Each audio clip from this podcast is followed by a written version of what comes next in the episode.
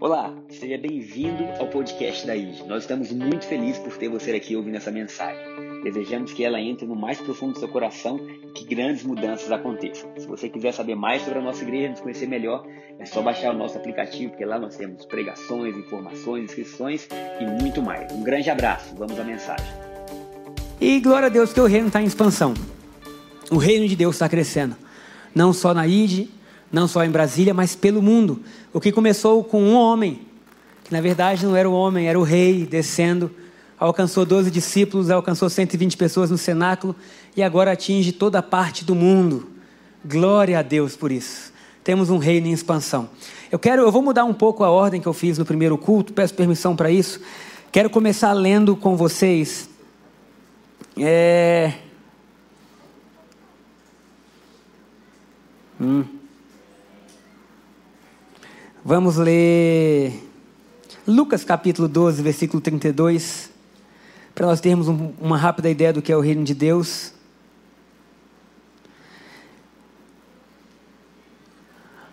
Não temas, ó pequenino rebanho, porque a vosso Pai agradou dar-vos o reino. Se nós estamos em um reino em expansão, um reino que cresce, a gente precisa entender como esse reino chega até nós. Eu quero que você comece esse culto entendendo que ninguém pode obter o reino. Ninguém pode conquistar o reino de Deus. Ninguém pode tomar à força o reino de Deus.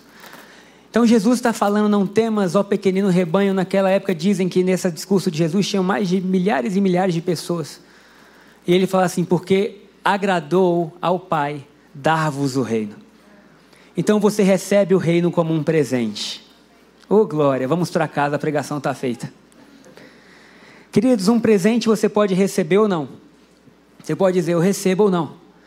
E o que Jesus está falando é que Deus desejou nos dar o reino dele. Glória a Deus por isso.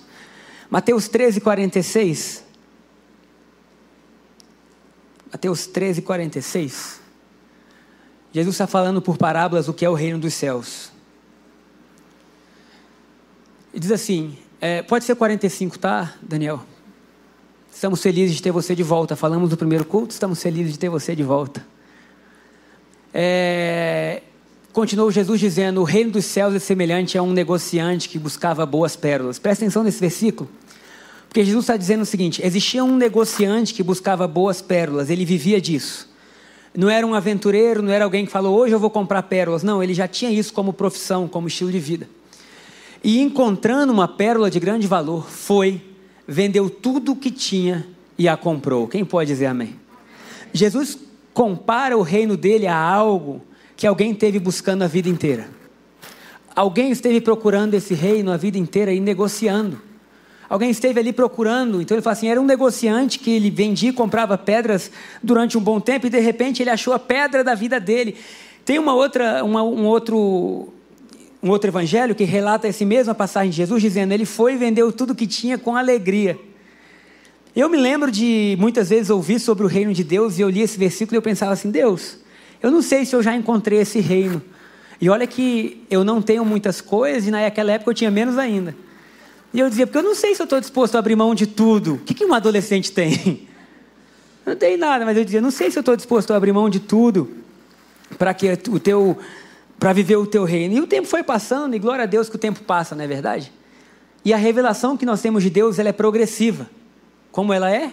Progressiva. Ninguém sabe tudo.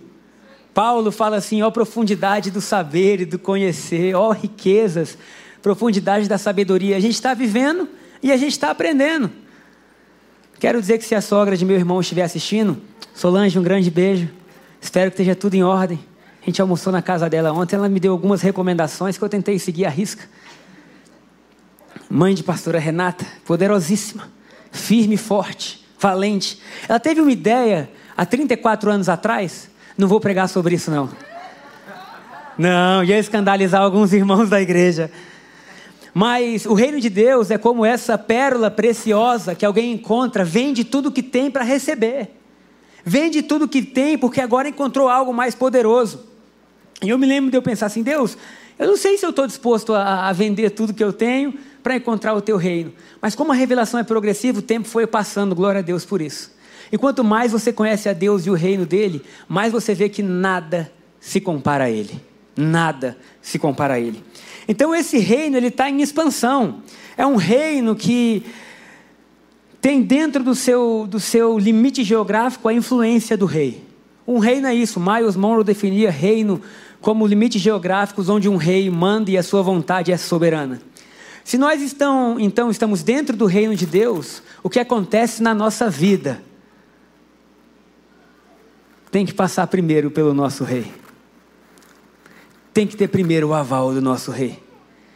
Então o homem, por muito tempo, procurou o reino de Deus tentou achar esse reino. E por que tentou procurar e achar esse reino? Porque no Éden, quando o homem foi criado, ele tinha algo que todo mundo deseja. O homem tinha paz, o homem tinha alegria, o homem não sabia o que era medo, não sabia o que era vergonha. O homem conseguia dominar, se sentir importante. Sabe, todos os sentimentos que é necessário a gente ter para ter uma vida tranquila, Adão tinha sem saber que tinha. E um dia ele cai, ele erra, e quando ele erra, aquela estrutura, aquela atmosfera, aquele ambiente é retirado dele. Então imagina que você está em um lugar onde tudo frutifica, onde tudo floresce. Pensa que a presença de Deus no Éden fazia todas as coisas caminharem bem. Ô oh, glória! Você já, eu fiquei pensando um tempo atrás, teve um, um, uns meses atrás, fiquei pensando muito sobre o Éden.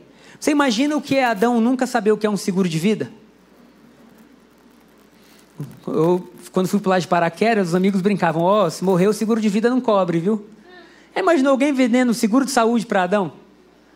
Adão, você precisa fazer um seguro de saúde. Ele, mas o que é enfermidade? Não sei o que é enfermidade. Não, enfermidade é o seu corpo funcionar mal. Mas como que o corpo funciona mal? A presença de Deus em Adão fazia tudo ir bem. Oh, glória. E quando Adão sai do Éden, na verdade, quando Adão peca, o primeiro sentimento que ele tem é medo. Ele fala assim: tive medo e me escondi. Ele começou a sentir vergonha. Ele começou a sentir várias coisas que ele não sentia até então. E aí a alma dele, então, começa a ter uma série de sentimentos que Deus nunca sonhou, que Deus nunca planejou. A partir dali, ele vê como fruto da sua escolha ruim pelo pecado, toda a humanidade se desviar. Seus próprios filhos começam a ter ira, porque ele não sabia o que era, e Caim mata Abel.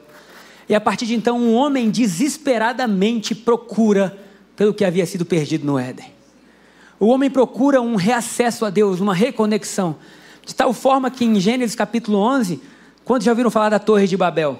A humanidade se une e fala assim: vamos construir juntos uma torre que chegue até onde? Até o céu. Vamos construir juntos uma torre que nos devolva aquilo que um dia a gente perdeu. E eles começam a construir, Deus desce do céu para ver o que eles estavam fazendo. E a Bíblia fala que a Trindade conversa entre si, dizendo: olha, tudo que eles quiserem em unidade, eles vão construir. Mas eles não podem chegar aos céus pela própria força. E eles não podem achar que eles vão engrandecer o próprio nome chegando ao céu. Porque ao céu não se chega na própria força, mas na força de Cristo. E quando nós chegamos ao céu, o nome que é engrandecido não é o nosso, é o nome de Jesus. Então Deus vai e desce, confunde as línguas, para que eles não mais se entendessem. Hoje você vai aos Estados Unidos e pede um lanche no drive-thru e vem outro muitas vezes, por causa de Babel, né, Bruno? Bruno falou, deixa para lá. Foi nos Estados Unidos, aí tava lá, Heinz Flying Shine. Aí foi no McDonald's, aí ele falou como é que era muffin, né? Era um McMuffin, McMuffin, aí a mulher, tá, não sei o que, quando chegou tudo errado. Ele, não é possível que essa mulher não entenda o que, que eu estou falando. Babel, meu querido. Né? Então, assim, as línguas foram mudadas e o desejo não mudou. O homem continuava tentando chegar até Deus, de forma que surgiram milhares de religiões. Religião que vem do verbo, da palavra, perdão, religare, que significa reconectar com Deus. Mas quantos sabem que nenhuma religião pode fazer isso? Nos reconectar com Deus? Porque nós não somos reconectados com Deus por conselhos ou pelo que podemos fazer. Nós só somos reconectados por Deus ou com Deus através de Cristo Jesus. Então as religiões surgem, o homem diz assim: olha, a gente precisa ter de volta aquilo que a gente perdeu, a gente precisa correr atrás disso, a gente precisa de paz, a gente precisa de alegria, a gente precisa de um lugar onde um não queira matar o outro, a gente precisa de um lugar onde a gente possa viver em paz. Quem quer isso? Todo mundo. Ruim é você ter que comprar um carro e blindar, não é?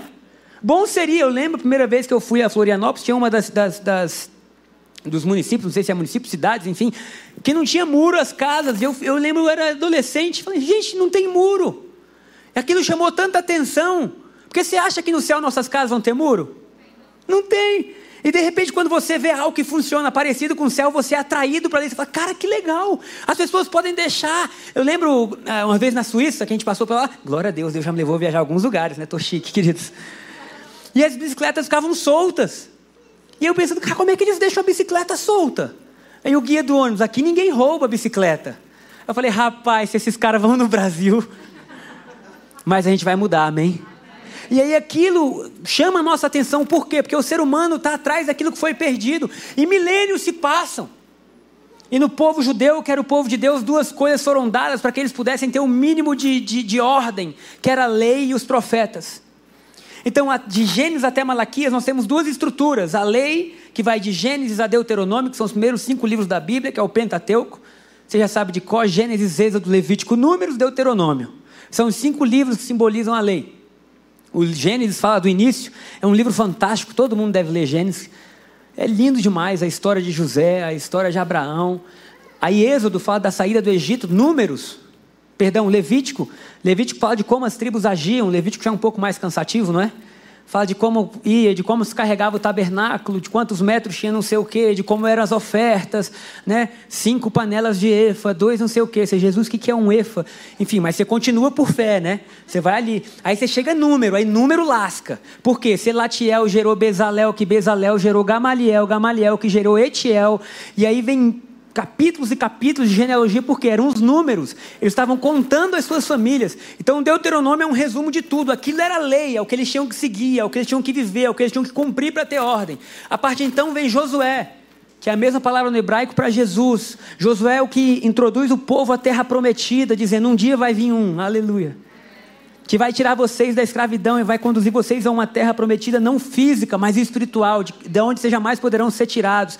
Queridos, tem ideia que até hoje a luta pela terra, faixa de Gaza, tudo isso é luta pela terra que é prometida, mas a terra que Jesus colocou você, ninguém pode te tirar. Não tem míssel, não tem morte, não tem vírus. Nós estamos lá, meu irmão. Ô glória. Então vem juízes que julgaram o povo, vem Ruth, vem Samuel, Samuel, reis, reis, crônicas, crônicas, Esdras, Neemias, Esther, Jó, Salmos, Provérbios, Eclesiastes, Cantares, não é isso? Errei tudo. Can ah, Cantares é o livro que o pastor Tiago gosta. O povo não está lendo a Bíblia, ninguém riu, né? Cantares é o livro romântico, né? Dizem, deixa para lá, não vou pregar de Cantares não. Sua sogra está ouvindo, hein? Cuidado, rapaz. Ah, era o nome do empreendimento da sogra, é verdade. Então, a, Bíblia vai indo e chega os profetas. O que, que os profetas anunciavam? Os profetas anunciavam: o Messias virá. O que, que é o Messias? É o rei ungido. Quando o Messias vier, ele vai restaurar todas as coisas. Então a lei era assim, viva assim. Os profetas diziam: vai vir um que vai consertar tudo, vai vir um que vai restaurar tudo. Então todas as profecias eram assim: aguardem, porque vai chegar o dia. Aleluia. Vai chegar o dia que o próprio Deus vai se mover em nosso favor. Oh Jesus, nós chamamos, porque o dia chegou. E quando Jesus vem, a primeira frase que ele fala é: arrependei-vos, porque o reino de Deus chegou. E como nós sabemos disso? Porque o próprio rei desceu.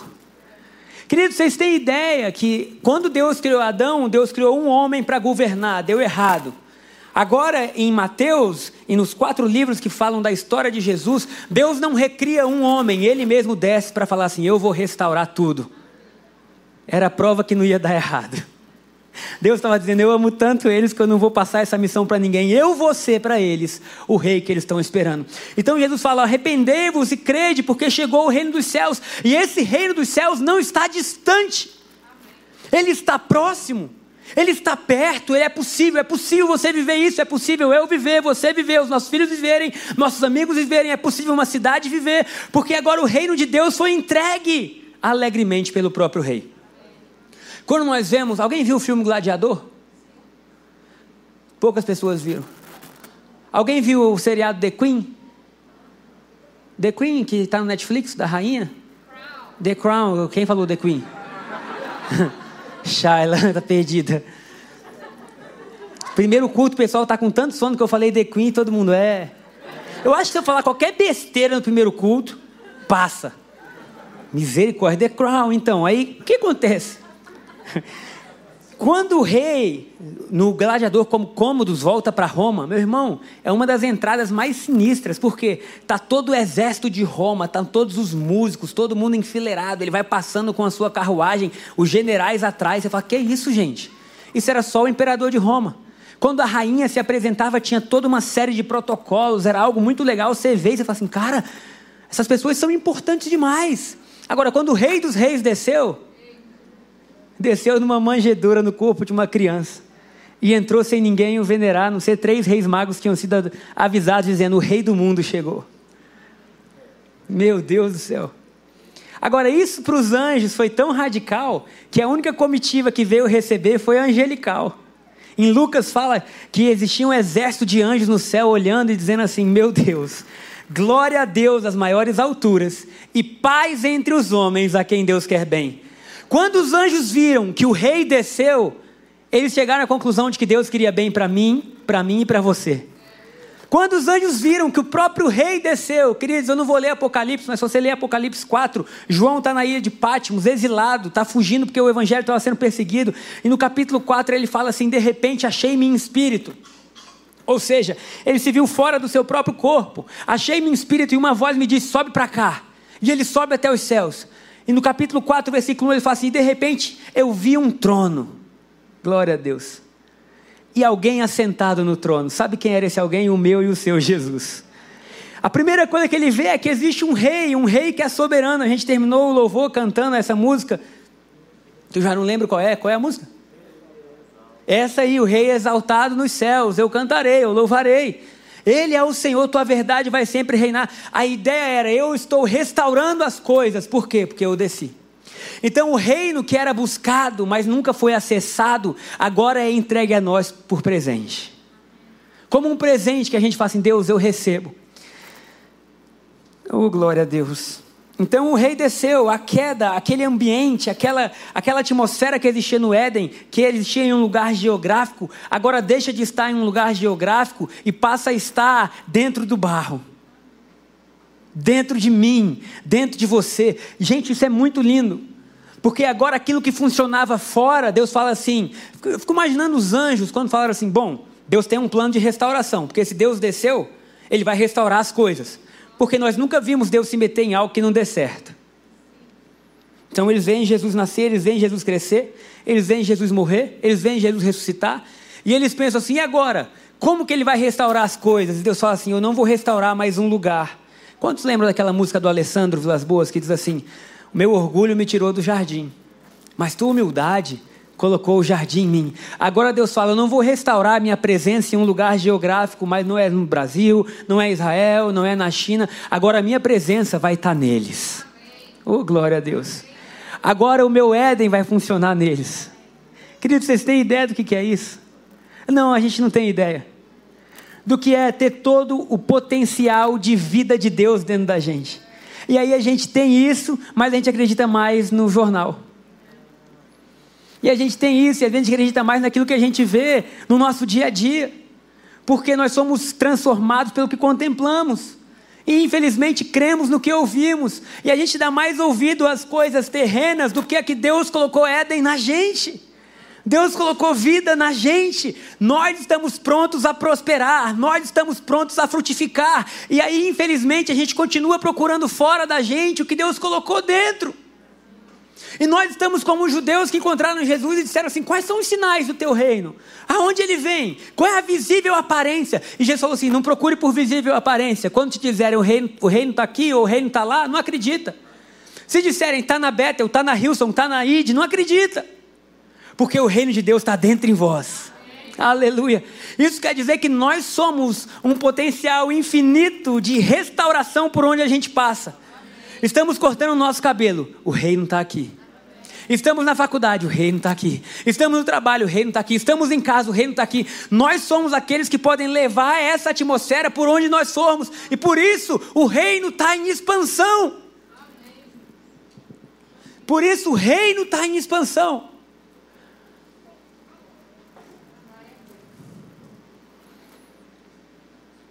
Eu quero levar a sério isso. Eu quero levar a sério isso.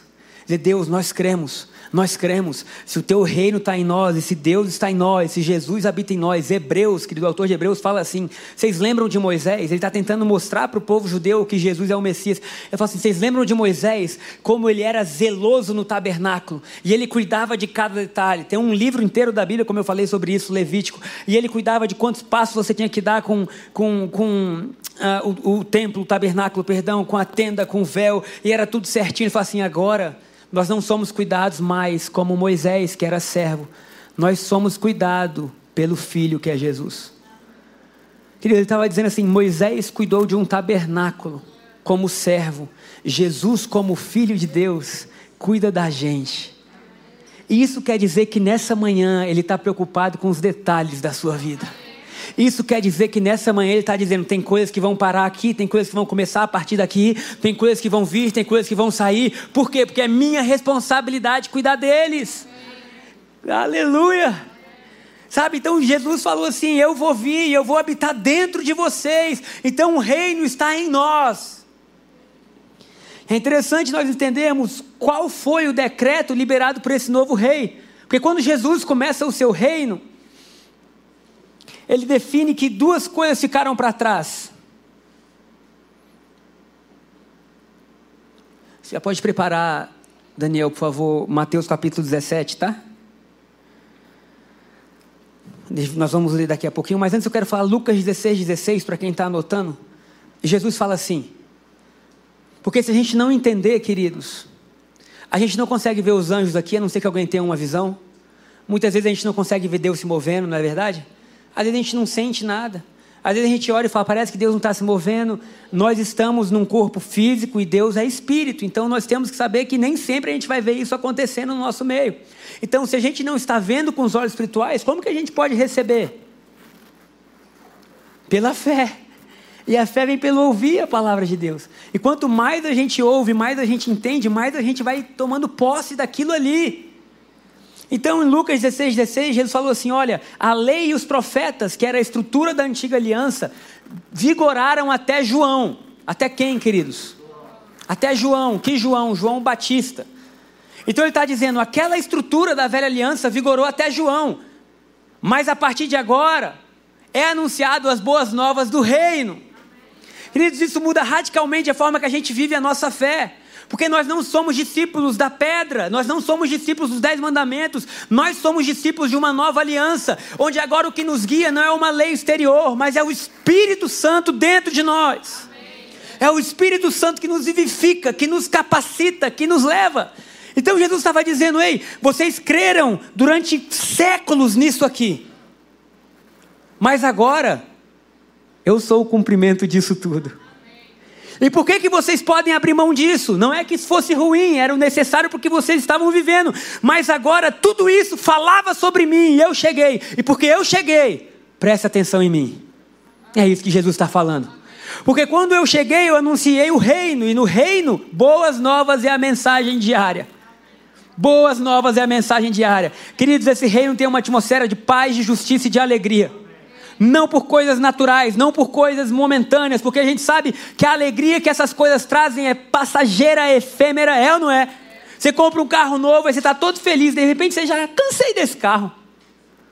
Se alegrou com o cheiro, o cheiro saiu, você já nem, ah, não liga mais. Você reforma uma casa, o tempo passa, você já se acostumou com a casa. E aí você vê que tudo que nós vivemos de forma limitada e material não pode trazer alegria eterna. Até o dia que você se encontra com Jesus. E aí você fala: Eu não sei o que está mudando na minha vida, mas eu começo a ter paz no meio da tribulação. Eu começo a ter alegria que não pode ser roubada. Queridos, na última sexta-feira na casa de oração, tive um momento tão legal com Deus. E eu comecei a, a literalmente sorrir na presença dele. Falei, Deus, o Senhor é maravilhoso. Aí você pensa, o que, que aconteceu? Seu time foi campeão? Não. Ah, você teve. Não. Simplesmente o meu espírito está podendo se alimentar, o que ele sempre quis. E aí a alegria começa a nascer de forma natural. Para de forçar o que você não pode produzir, querido. Se rende a Deus. E o Espírito começa a produzir aquilo que é função dele. Então nós chegamos a um ponto onde nós precisamos deixar a lei e os profetas para trás para viver do que Jesus está falando. O pessoal fala assim: ah, o que, que nós vamos ensinar nessa linha? Querido, nós vamos ensinar muito mais o amor de Jesus do que qualquer outra coisa. Porque é através do amor de Jesus que o Espírito Santo foi liberado. E se o Espírito Santo não conseguir conduzir a nossa vida, a lei não vai conduzir. Simples assim. Honesto assim, não vai conduzir. Então Jesus está lá em Mateus capítulo 17. E ele chama dois discípulos, três discípulos para subirem o monte com ele. Essa passagem é chamada como o monte da quê? Transfiguração. Só que na verdade ela é mais que o monte da transfiguração, é o monte da transferência. Nós vamos entender por quê. E diz assim: seis dias depois tomou Jesus consigo a Pedro, a Tiago e a João e subiu no monte e os conduziu à parte a um alto monte. Verso seguinte, Daniel, por favor. E foi transfigurado diante deles, o seu rosto resplandeceu como o sol, e as suas vestes tornaram-se brancas como a luz. Eles estavam vendo Jesus como homem, e de repente eles viram Jesus como rei. Vestes brancas, seu rosto brilhava. E eis que lhes apareceram Moisés e Elias falando com ele. Quem apareceu, queridos? Moisés e Elias. O que, que Moisés representava? A lei. Você precisa entender: Moisés é a figura da lei, e Elias, os profetas. Então Jesus está conversando com todos os dois que simbolizavam as eras antes dele, da lei e dos profetas. Pedro, sempre Pedro, tomando a palavra, disse a Jesus: Senhor, bom é estarmos aqui. Pedrão deve ter falado: pronto, a festa está completa. Agora a gente tem Jesus, temos os nossos patriarcas, os outros. Gente, que honra! Ele devia estar pensando assim: o que todo mundo da minha religião e da minha vida, da minha família queria, eu estou tendo. Caraca, o que eles pregam, as pessoas que eles pregam estão aqui na minha frente. Então ele fala: vamos construir três tendas, farei aqui três cabanas, uma para ti, uma para Moisés e outra para Elias. Estando ele ainda a falar, porque estava falando besteira, eis que uma nuvem luminosa os cobriu, e dela saiu uma voz que dizia: este é o meu filho amado, em quem me comprazo, a ele ouvi. O que Deus estava dizendo é: não tente colocar o que passou no mesmo âmbito, no mesmo nível de Jesus, porque para mim é Jesus e só Jesus, o resto apontou para Ele, mas Ele é o cumprimento de toda a profecia, de toda a palavra, Ele é o caminho, Ele é a verdade, Ele é a vida, então a Ele ouvi. Verso seguinte: os discípulos, ouvindo isso, caíram com o rosto em terra e ficaram grandemente atemorizados. Eu acho que eles ficaram atemorizados por dois motivos. Primeiro, por ouvir a voz de Deus, a voz de Deus bradando. Irmão, você imagina, você está num alto do monte, você vê Jesus ser transfigurado, você vê Moisés, você vê Elias, de repente vem uma, uma voz que você fica atemorizado. Eu fiquei espantado deles não terem ficado atemorizados antes, né? Moisés e Elias eles estavam tranquilos, mas a voz de Deus falou, eles ficaram atemorizados. Ah, é a voz de Deus. Eu vim ouvindo aquela música que eu coloquei um tempo atrás. Mas enfim, eles ficaram atemorizados. E eu penso também não só pela voz de Deus, mas atemorizados em saber que o tempo que os seus pais, avós, bisavós haviam vivido estava chegando ao fim. E por que estava chegando ao fim? Porque Jesus era o cumprimento das profecias. Você não carrega profecia quando você tem já a realidade, aleluia. Jesus estava dizendo: Eu sou a realidade de, de tudo que foi dito, eu estou aqui diante de vocês. Chegou-se, pois, Jesus e tocando disse: Levantai-vos e não temais. Glória a Deus. Será que você pode aplaudir Jesus por isso?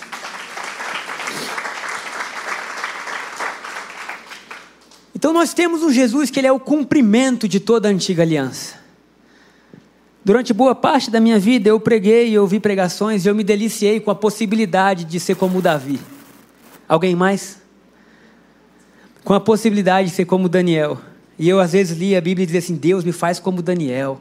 Aí eu lia José, Senhor me faz como José. Só que o que Jesus está dizendo nos evangelhos, quem lembra desse versículo? Ele fala assim: olha, o maior dentre os nascidos de mulher é João Batista. E não houve ninguém como João. Mas o menor no reino dos céus é maior do que João. O que ele estava dizendo é: no âmbito da antiga aliança, ninguém foi como João. Mas o menorzinho que nascer de novo e crer e entrar no meu reino é maior do que tudo o que aconteceu antes. O que Jesus está dizendo, em outras palavras, é: talvez vocês cantem que querem ser como ele, que querem dançar como Miriam dançou. Mas na verdade eles olhavam para vocês e diziam assim: nós que queríamos ser como eles. Por quê? Porque para eles foi dado o reino.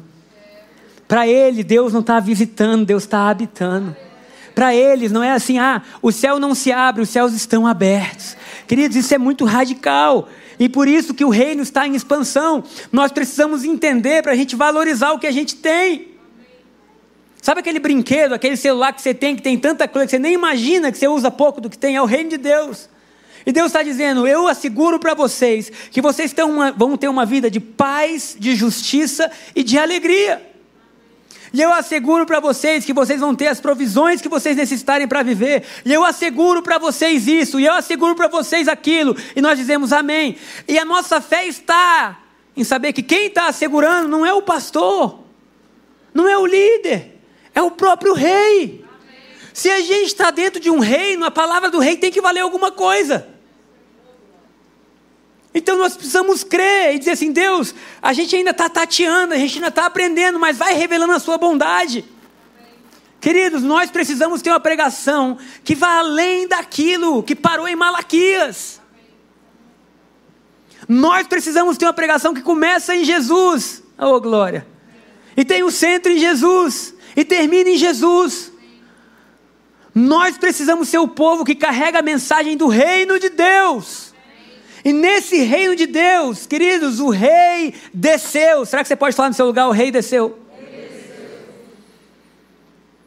Paulo fala assim: se quando a gente ainda era inimigo, ele nos amou, agora então está tudo bem. Querido, chega de colocar na conta de Deus o que não é de Deus.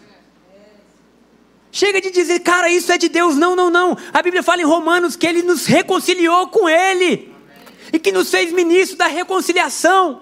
Na sexta-feira eu tive com alguns amigos e nós lemos juntos e conversamos sobre a expansão do reino de Deus, sobre arrependimento. No sábado de madrugada eu recebi uma mensagem grande de uma das pessoas que estava e ela falou assim: Eu não sei o que aconteceu comigo, mas naquela noite eu não consegui dormir. E eu estava sendo tomada por uma, por uma nova revelação de quem Deus é. E ela fez um texto enorme. E o que mais me chamou a atenção é que ela colocou assim: pela primeira vez na minha vida, eu pude fazer uma intercessão alegre. Queridos, uma intercessão alegre. E ela falou assim: Eu comecei a andar de carro pela cidade. E eu dizia: Brasília, o rei está feliz. Brasília, o rei morreu por vocês. Brasília, há provisão de perdão para os seus pecados. Brasília, há provisão de cura. Venham para Deus. E aí eu lendo, eu dizia assim: Cara, é isso. Nós somos ministros da reconciliação. E às vezes a gente passa Deus de uma maneira tão ruim, como se a cruz de Jesus não fosse nada. E nós continuamos pregando sobre um Deus que está irado, sobre um Deus que está castigando todos os nossos pecados, quando a Bíblia fala que Jesus levou sobre si todos os nossos pecados e as nossas dores, o castigo que nos traz a paz estava sobre ele. Então o que, que nós precisamos fazer? Avisar o mundo: nós estamos pagando uma conta que já foi paga. Oh meu Deus! E dizer assim: em Jesus há perdão a perdão para os nossos erros, a restauração para as nossas famílias em Jesus é o que nós precisamos. Em Jesus tem de novo o passaporte, não para a gente voltar para o Éden, mas para a gente viver o Éden. Para a gente chegar nos lugares e pensar assim: esse negócio vai melhorar. Por quê? Porque Jesus está em mim e eu cheguei. Confiança nele. Querido, sem ele nós não somos nada, mas isso foi uma fase passada na nossa vida. Agora nós estamos com Jesus e em todo vale, ou em toda montanha, e nos melhores dias, ou nos piores dias. Nós vamos estar com paz, com justiça e com alegria. Por quê? Porque o reino de Deus não vem de fora, vem de dentro. E hoje já está mais do que provado pela ciência de que aquilo que o homem crê se torna real. E Deus está dizendo: se vocês crerem que o meu reino é real dentro de vocês, pouco a pouco o mundo vai sendo transformado. Porque agora, como nós falamos sempre aqui, Cristo em nós é a esperança da glória. Agora, as pessoas que estão ao nosso lado e elas estão passando por dificuldade, querido, imagina você está no pior momento da sua vida e você pensar que Deus está contra você. Qual é a sua esperança? E aí, de repente, elas vão ver você, vão ver a mim, vão ver a nós. E vão dizer assim: peraí, tem esperança para mim. Por quê? Porque um dia um homem morreu no madeiro e ele não era um homem, ele era o rei ungido. E porque ele entregou a sua vida, eu posso ter de volta a minha. E porque ele entregou o seu último fôlego, eu posso ter de volta o meu fôlego. E porque ele pagou por todos os pecados, eu posso ser perdoado. Queridos, glória a Deus, porque o reino está em expansão. Glória a Deus, porque o reino está em expansão. Glória a Deus, porque o que começou com um filho primogênito, perdão, pelo filho unigênito de Deus, continua com todos os demais filhos agora. Foi como o pastor Tiago orou: Nós somos teus filhos, estamos em ti e temos autoridade. Diga para quem está do seu lado: Eu sou perigoso.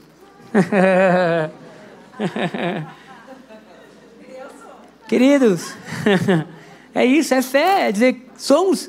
A, a, Bíblia fala, a Bíblia fala, não, os relatos históricos falam de Moody, um grande evangelista, que quando ia chegando nas cidades de trem, duas horas antes dele chegar, a cidade começava a chorar sentindo a presença de Deus. E eles diziam: Moody está chegando, olha que coisa linda, de um homem. Eu li a biografia de Moody, é fantástico, porque até então ele era uma pessoa normal. E um dia ele fala para um amigo seu assim: Eu vou viver minha vida para o mundo ver o que Deus pode fazer através de um homem. Olha que coisa linda. Que Cristo brilha em cada um de nós, para todo mundo ver, o reino está em expansão. E o reino, que eu não quero dizer que o reino está em expansão na igreja, não, porque a igreja grande não quer dizer nada. Você pode ter uma igreja grande e uma sociedade destruída. O reino em expansão fala de pessoas restauradas. E pessoas restauradas restauram colégios, restauram hospitais. Se nós tivermos governadores que vivam o reino, querido, de verdade, você ter conhecimento da Bíblia não muda nada. Até o inimigo conhece a Bíblia, tanto é que ele tentou Jesus lendo a Bíblia. Mas você ter o reino dentro de você muda tudo. Porque o reino vai dizer: ame as pessoas, sem existir uma lei. O reino vai dizer: doe sua vida para as pessoas. O reino vai dizer: compartilhe com as pessoas. O reino vai dizer: se importa, visite presídios, faça algo além do que você poderia fazer. E você fala assim: por quê? Porque você vai estar vendo Deus. E foi isso que ele fez. É isso. Acho que não tem mais nada para ser dito. Tem o último ponto. Fala ou tá bom? Metade da congregação fala, outra. Tá bom. É bem rápido. Que quando Adão pecou, o governador, que era o Espírito Santo, teve que voltar. Existem várias passagens sobre isso. Quem falava muito bem sobre isso era a irmã Edmé Williams. Ela falou: o Espírito Santo estava atuando sobre a terra. E o pecado fez ele voltar aos céus. O pecado de Adão fez o Espírito Santo voltar. Mas a justiça de Jesus fez o Espírito Santo descer. Paulo expressa isso de uma forma linda, dizendo assim: Porventura vocês não sabem que o mesmo Espírito que vivificou Jesus dentre os mortos habita em vocês. Porventura vocês não sabem que o mesmo Espírito que pairava sobre a face das águas no início, ele está dentro de vocês. Ai, Jesus é de arrepiar. Está na gente. Eu sei que a gente canta, Espírito vem, e ele pode se manifestar, a gente já falou sobre isso. Nada impede dele estar em nós e no nosso meio, ele é Deus. Mas nós temos que ter confiança, ele está em nós. Quando nós formos orar por alguém, a gente fala, cara, o Espírito Santo está em mim. Ele está em mim, ele está vivendo em mim. Sabe, ele é poderoso. Enquanto nós formos uma igreja que honra mais o que veio antes de Jesus do que o próprio Jesus, a gente vai viver poucas coisas, mas eu creio que a igreja de Cristo Jesus no mundo, no mundo, porque esse negócio de construir tenda veio de Pedro. Falo disso ou deixa para lá? Vou falar que foi o Miles que falou, não fui eu. Qualquer coisa ele já morreu, quando chegar no céu vocês brigam com ele. Que ele fala assim: o espírito religioso tenta criar tendas onde Deus está se movendo. Eita Jesus. E nós criamos nomenclaturas no meio cristão que nunca existiram na Bíblia.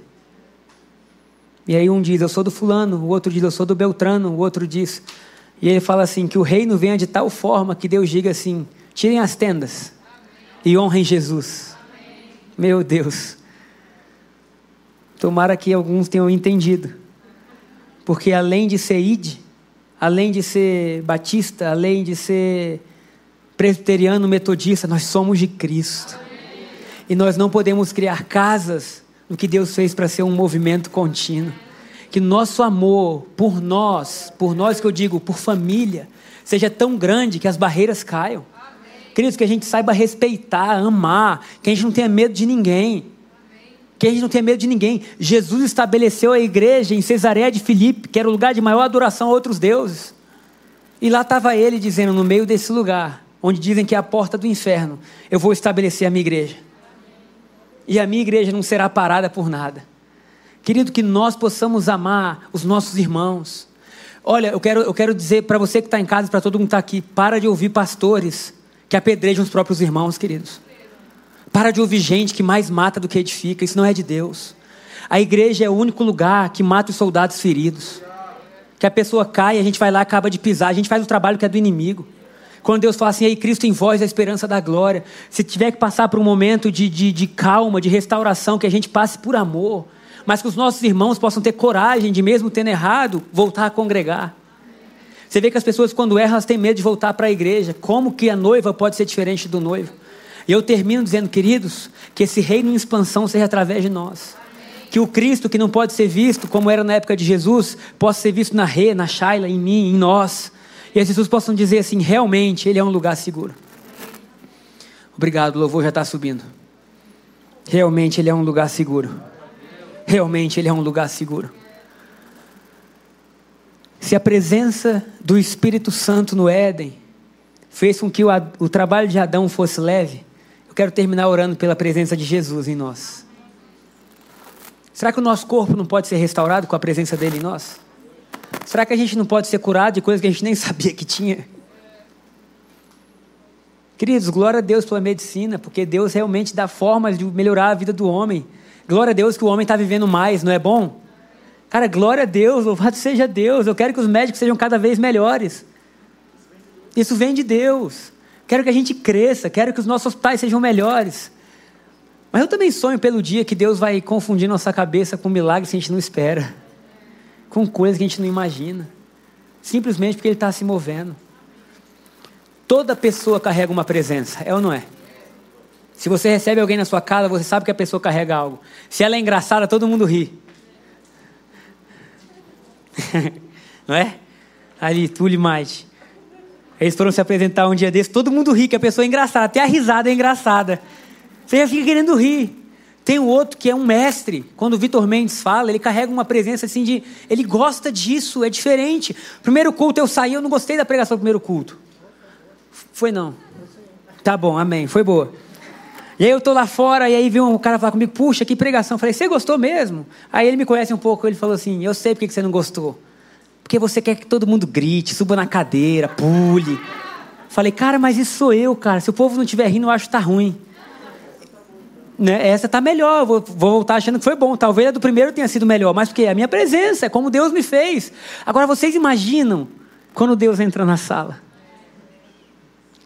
E aqui eu termino. Porque Ele carrega algo. É Ele. É Ele. Ele pode me fazer amar mais a Shaila. Não que esteja ruim, não, tá, meu amor? Tá maravilhoso, mas Ele pode fazer eu amar mais meus amigos, minha família. Ele pode fazer algo que eu não consigo fazer, que eu não consigo produzir. E talvez pode vir alguém me mostrar com todas as letras que aquele é o caminho, mas sabe, eu não consigo. E aí vem Deus e aí Ele acalma a gente. E aí no meio da tempestade a gente está seguro. Por quê? Não sei, é a presença do Rei. É a presença do Rei, é o reino de Deus.